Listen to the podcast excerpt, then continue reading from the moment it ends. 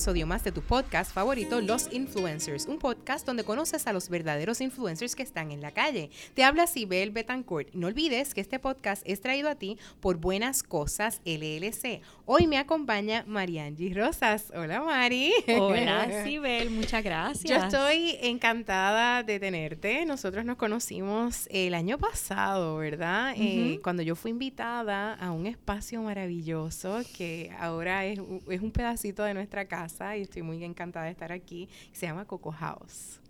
Y vine a un evento eh, que era el Developer Circle y era una presentación eh, con la compañía Facebook y me presentan a esta mujer increíble que es la dueña de este espacio y yo creo que tu personalidad y la mía fue como un clic automático porque nos conocimos y la energía fue bien chévere. Exacto. Este, y pues en la conversación estábamos hablando de proyectos y, y empezamos a tener diálogos y estamos colaborando y yo estoy encantada de tenerte. Yo quiero saber quién es esta mujer bella que está frente a mí. Muchas gracias, Dios mío, con tanto voz.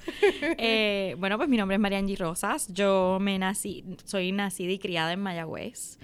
Eh, luego de estudiar, eh, me gradué de eso y fui a estudiar arquitectura en Estados Unidos. hice una carrera, ¿verdad? Arquitectura es bastante largo. Son cinco años, me tomó seis porque hice un año ahí de business entre medio.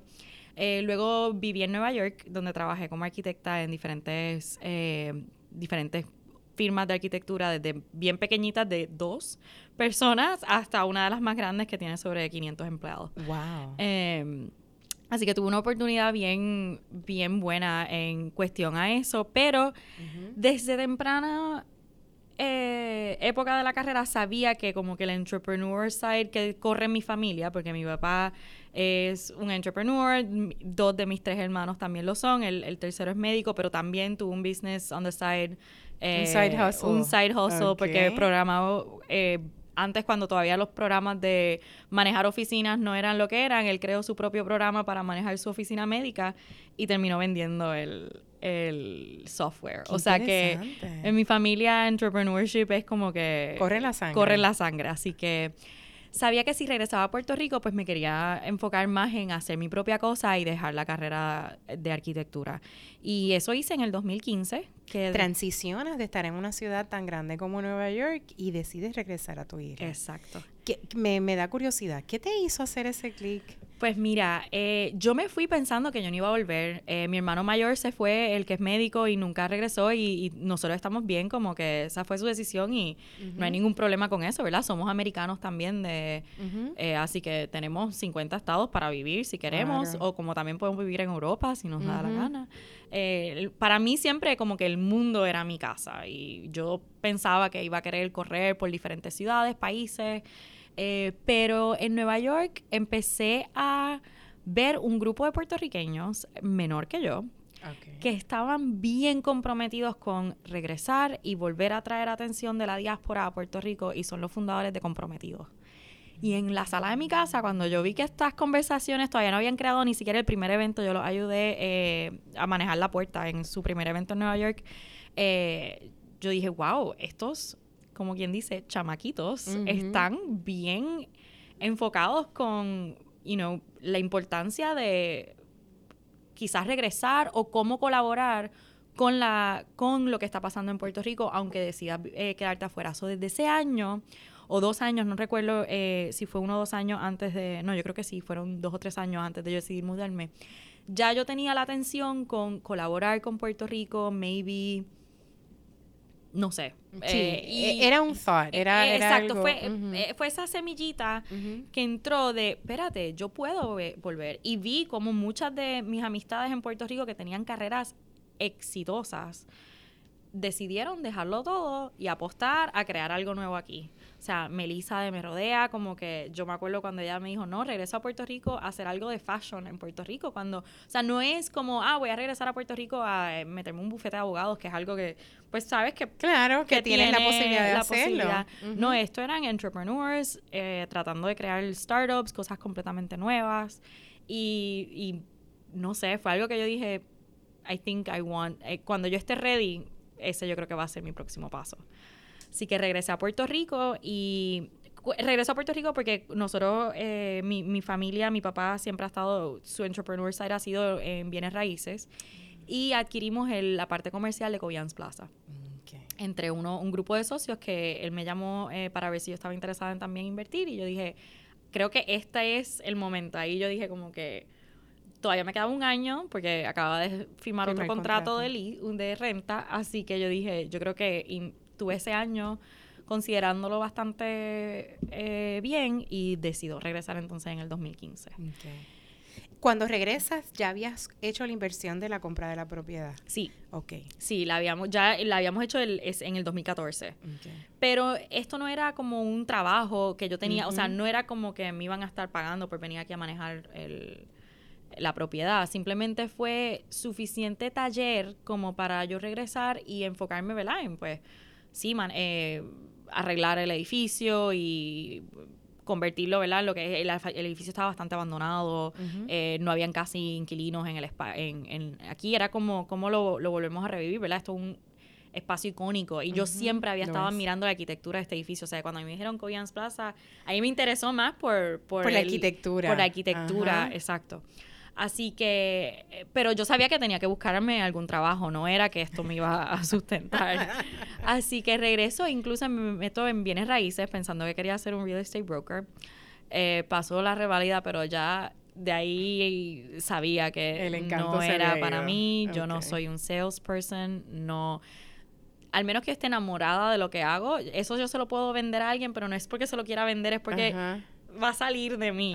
Pero vender algo que I don't believe in, como que no, no me sale, me, sería malísima. Claro. Em, así que entre que terminó el curso y, ¿verdad? Terminó cogiendo el, examen y, la licencia, pasan como tres meses y ahí me, me había envuelto en esta idea de crear un startup. Estaba trabajando desde mi casa, en eso anuncian que para el 18 eh, va a abrir y ya yo sabía lo que era una aceleradora, así que yo dije, wow, están abriendo una aceleradora en Puerto Rico, o sea, esto es huge para el ecosistema empresarial, o sea, este es el momento. Y ahí yo dije, este es mi, this is my path, el, el startup world. Pero estuve ahí año y medio dándole cascos al asunto, como que no sabía, no habían espacios colaborativos, así que no había un coworking space para yo ir y eh, o sea, habían bien pocos. Eh, el que piloto que estaba en Viejo San Juan, pues como que me quedaba bien lejos y yo decía, yo no quiero meterme en el Viejo San Juan. Así que, y no lo consideré, honestamente no lo vi como una solución tampoco porque no entendía bien lo que era un coworking space.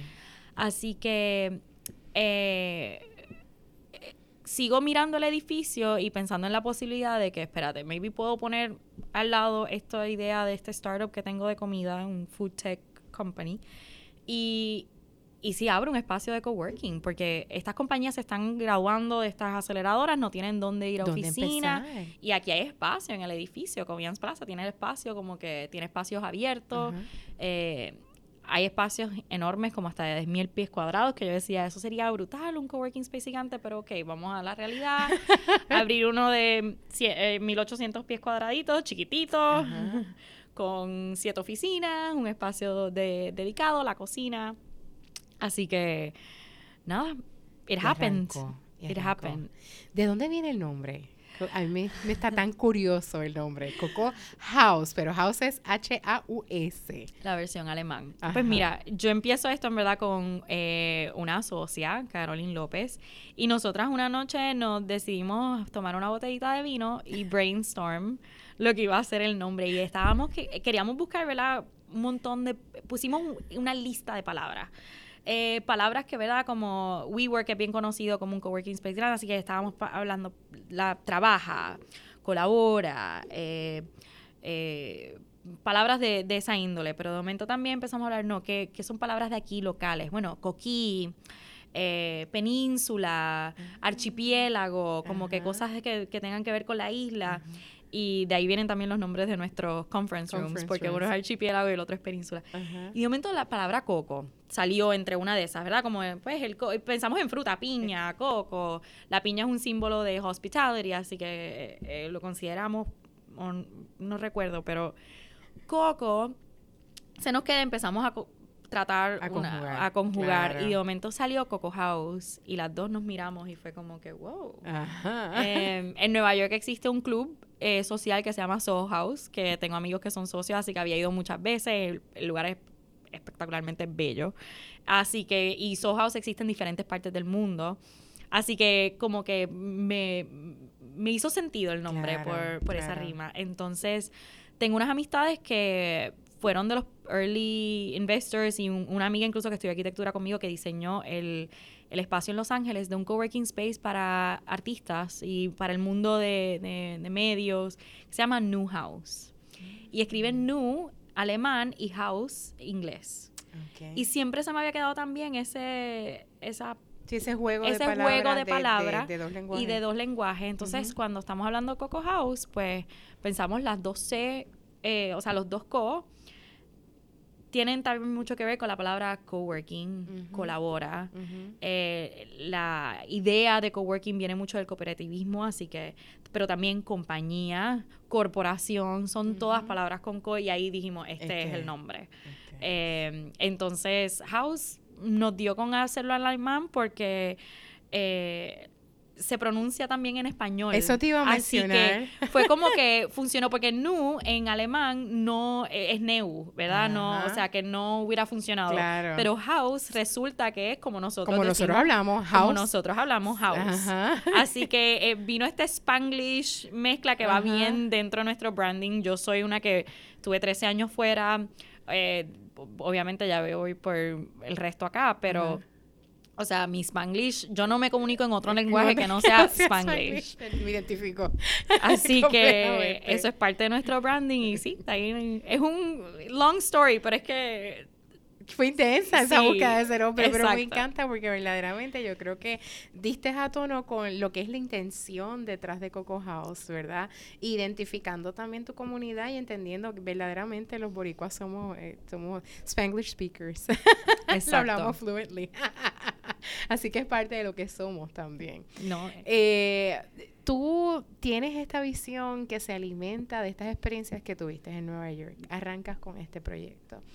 Y se convierte entonces también en un hub en lo que es el Developer Circle. Y inicialmente, por lo que veo, ¿verdad? Eh, fue como un espacio también para developers. Sin embargo, has crecido este proyecto y, y, lo que he visto es que viajas fuera de Puerto Rico a mirar las modalidades de otros coworking spaces. Eso te alimenta, eso, ¿cómo es ese proceso? ¿Por qué, verdad? Esa continua búsqueda a nivel mundial. Y le añado a eso, sé que tu intención con Coco House es esos espacios colaborativos donde tus miembros tienen oportunidad de una gama de cosas que no es nada más que el espacio físico, son muchas cosas más. Pues mira, eh, dentro de toda la trayectoria que, que, pasó después de que abrimos, ¿verdad? Pasó el huracán, después del huracán lanzan una preaceleradora que ahí era como que el programa perfecto para mi otra compañía que yo quería lanzar, así que solicitamos, entramos a Pre18 y corrí con ese con esa idea pensando full que yo iba a tener el espacio como, como un espacio pequeño, solo una, un espacio aquí en Santurce y que iba a lanzar esta otra compañía, este startup que yo tenía la idea. Pero seis meses después del huracán, noté la importancia que tuvo esta comunidad. Eh, vi cómo tantos empresarios no solamente o no perdieron su trabajo o si lo perdieron se pudieron reinventar o conseguir otra cosa temporera en lo que volvían a su trabajo. Y fue gracias a un espacio como Coco House. Aquí no perdimos el internet, aquí las compañías que estaban aquí pudieron seguir trabajando y operando gracias a que nosotros estábamos aquí. Y eso me cambió. Fue como que, wow. Y me dio como que un sense of purpose de que, bueno, sabía también que era un trend, ¿verdad? Claro. Eh, el trend se notaba. Ya WeWork que seguía creciendo antes de que tuvieran este desastre el año pasado, pero... Eh, y yo, pues, quise poner en pausa esa idea entonces del startup y, y apagarla, ponerla en coma. Eh, y digo, bueno, tengo que volver a meterme en este mindset de coworking, necesito como una convención. Y hago mi research y hay una convención en Banff, Canadá, que ese mi sitio, era uno top on my bucket list, porque a mí me encantan las montañas y estos son los Canadian Rockies. Y decido asistir a esta convención y fue otro momento pivot, o sea, en, en, la historia, porque ahí conocí lo que es el coworking movement. Y el movimiento de coworking es bien diferente al trend. Eh, el movimiento creció, es un movimiento bien eh, prosocial. es de la colaboración, es del cooperativismo, viene de, esa gama. Entonces, es como espacios de coworking pueden colaborar juntos, no competir. Y, por ejemplo, WeWork eh, tiene un, tenía un modelo bien agresivo de crecer y ellos desplazaban coworking spaces. Existían comunidades que ya estaban solventes y creciendo. Ellos venían y le daban un año gratis a los empresarios, que como empresario eso lo tienes que considerar porque tu empresa también depende de, tu budget. Claro. Así que cogían y, y, ahí me di cuenta de que maybe no podía seguir el modelo de WeWork como una inspiración porque era un modelo bastante eh, hipócrita. Sí, aquí. Eh, y sí entonces entender más el por qué estos espacios existen, el por qué estas comunidades de verdad hacen la diferencia, porque con la colaboración es que la gente crece más rápido. No es, no es el espacio físico que te ayuda a que tú puedas crecer, es la colaboración y no es, eh, anoche estábamos teniendo una conversación bien, eh, bien interesante con este muchacho de que, que, que está viviendo aquí solo por el invierno. Y me dijo, es que no es la experiencia o no es lo que la, esta otra persona esté trabajando, es la experiencia que esa persona ha tenido. Quizás él ya pasó por el proceso de sacar un permiso de uso y te puede y tú estás stuck en ese momento en cómo sacar un permiso de uso y, y de momento se lo mencionas a alguien y esa persona te dice cómo. Ya. Exacto. Mira, yo lo hice así, tienes que ir aquí. Te resolvió el problema. Y eso es colaboración. Y eso es colaboración. O sea, no es que tienen que eh, fundar una compañía juntos, no es que tienen que trabajar juntos en un proyecto, es las conversaciones que se dan día a día. Es como la libretita que yo digo que yo voy con un mental notebook en mi cabeza. Cada vez que escucho algo, espérate, cuando yo esté ahí, esto así es como lo voy a hacer. Como que esto, porque todo el mundo está siempre hablando de lo que está haciendo. Correcto. Así que... Y compartiendo esas experiencias de vida. Y eso alimenta, entonces, y, ese, y esa gasolina te trae aquí con nuevas ideas. Y, yo, me encanta lo que estás haciendo, te lo digo con toda honestidad.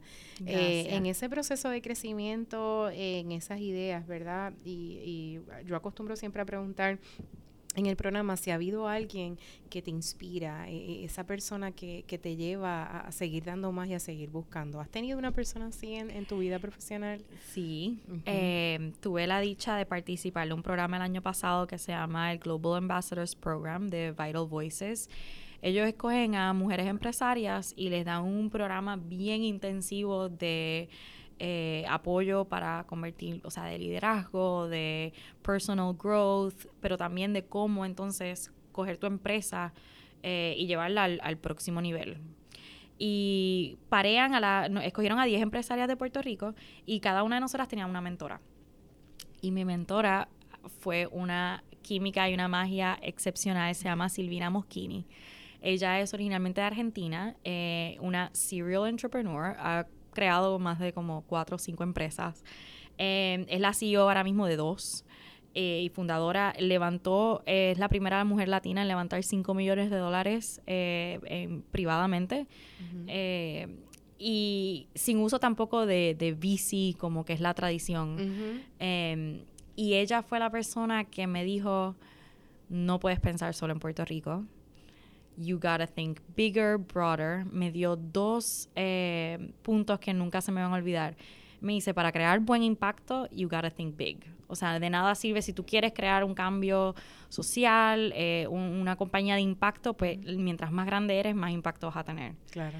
Y lo otro que me dijo es, es más difícil crear una compañía pequeña que una mundial. Porque me dice, una vez you figure out cómo es que tú vas a operacionalmente tener este negocio, scaling it no es la parte más difícil. O sea, ya hiciste el trabajo difícil. Así que si te quedas solo con una pequeña empresa, hiciste todo el trabajo más difícil y no le sacaste el provecho que, requiere ese, ese trabajo.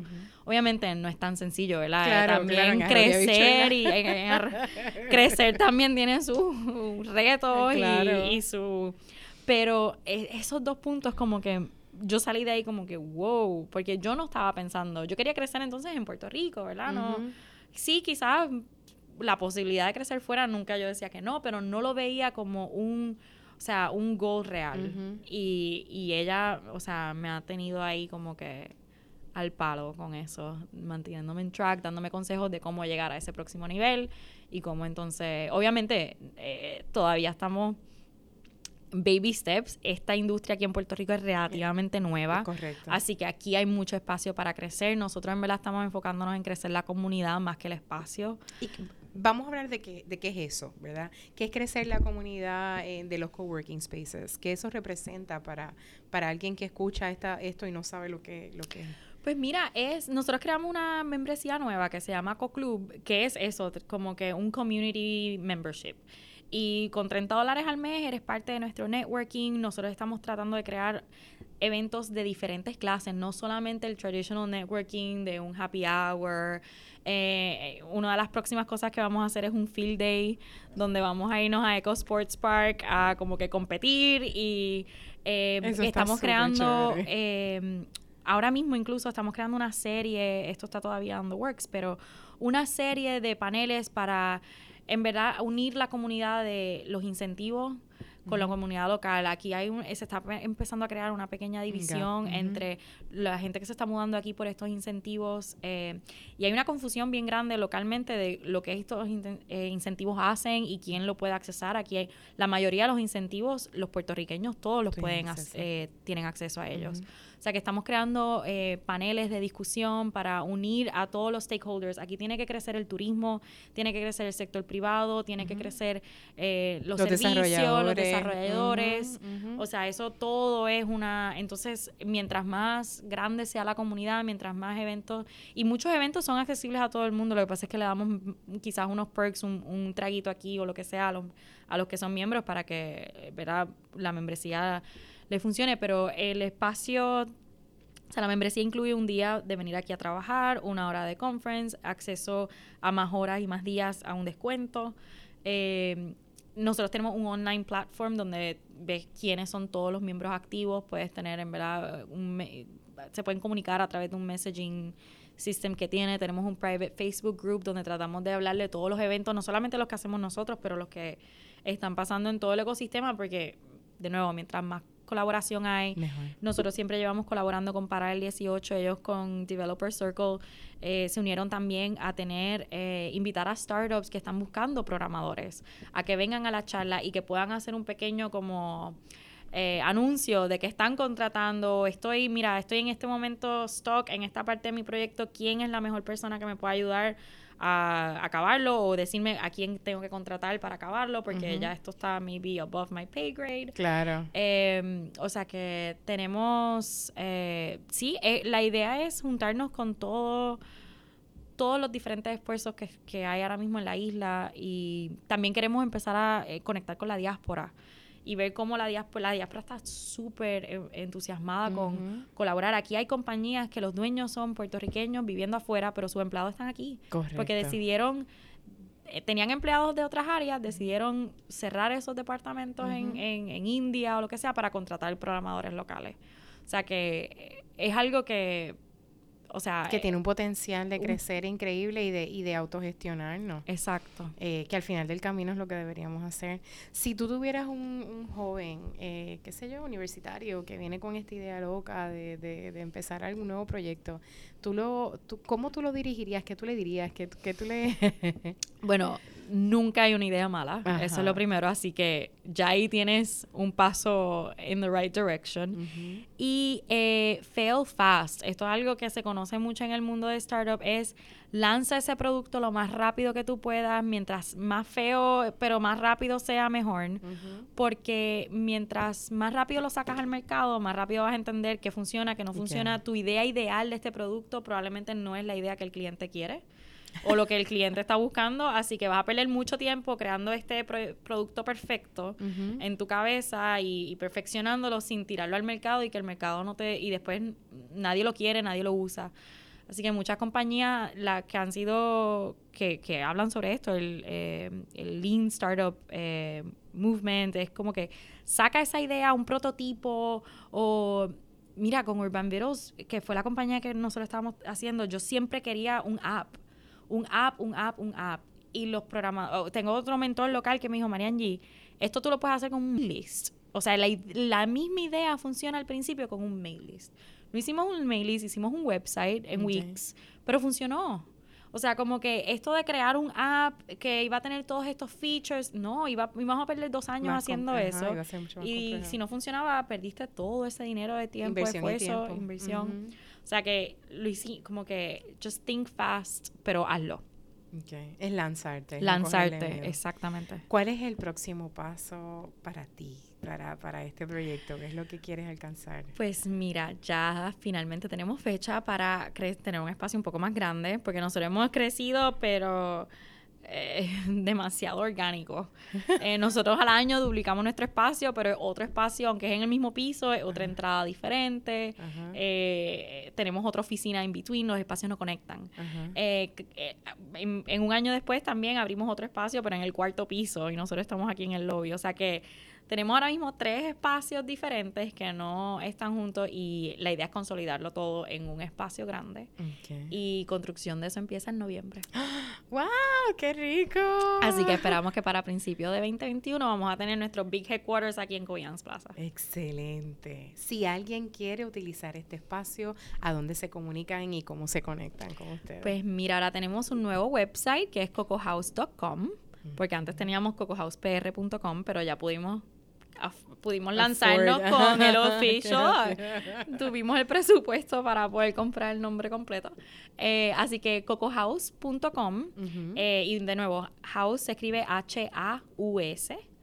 Eh, ahí están todas nuestras membresías, lo que incluye, lo que no incluye, em, los servicios adicionales que puedes tener. y en nuestra página de Facebook ahí sí que sigue siendo Coco House PR. El handle, todas nuestras social media es Coco House PR. Eh, puedes buscar un tour. Venir a, ver un, hacer un tour del espacio es lo más eh, conveniente para que en verdad entiendas lo que es el concepto. Porque hasta que no es que tienes que estar aquí para vivir la sí, porque hay gente que no entiende, pues, y como trabajo con otra gente al lado, va a ser incómodo, no, vas a venir aquí, vas a ver que sí, hay, el espacio es sumamente callado, se puede concentrar, la gente está, se usan los espacios de conference para tener reuniones, no es que, no es un escándalo, no es, o sea, y hay esos espacios para todo, la cocina sí es más movida y ahí sí está como que el el, la habladura. Eso, pero, eso te iba a decir, pero es la parte también pero, del claro, del desahogarte y vuelves y regresas a tu espacio de trabajo. Exacto, tenemos café ilimitado siempre, así que eso otro perk. perk, en la semana siempre también tenemos agüita con limón, eh, tenemos unos buenos perks. Sí, sí, así hay todo un programa de perks que a mí me encanta. Y eso es lo que vamos a seguir creciendo. Ejercicios y yoga y, y hay unos perks espectaculares. Sí. Bueno, pues Mari, yo te quiero dar las gracias, eh, ¿verdad? Con esto culminamos la entrevista a María Angie Rosas. Eh, yo he disfrutado mucho y yo espero seguir colaborando contigo y con este proyecto. A todos nuestros escuchas, pues eh, por hoy pues ha sido nuestro programa Los Influencers. Saben que nos pueden escuchar a través de nuestros episodios, a través de Spotify, Google Podcast y Anchor. Y si quieren conocer más, ¿verdad? Sobre todas estas comunidades y lo que está ocurriendo, pues nos pueden seguir en nuestras redes sociales eh, como Buenas Cosas LLC en Instagram. también pueden seguir mi red social Sibel Betancourt en Facebook y en Instagram y siempre dándole las gracias a nuestro espacio donde eh, salimos, ¿verdad?, a entrevistar a todas estas personas maravillosas, Coco House, el coworking space en Santurce, Puerto Rico. Así que con esto nos veremos en el próximo episodio y gracias.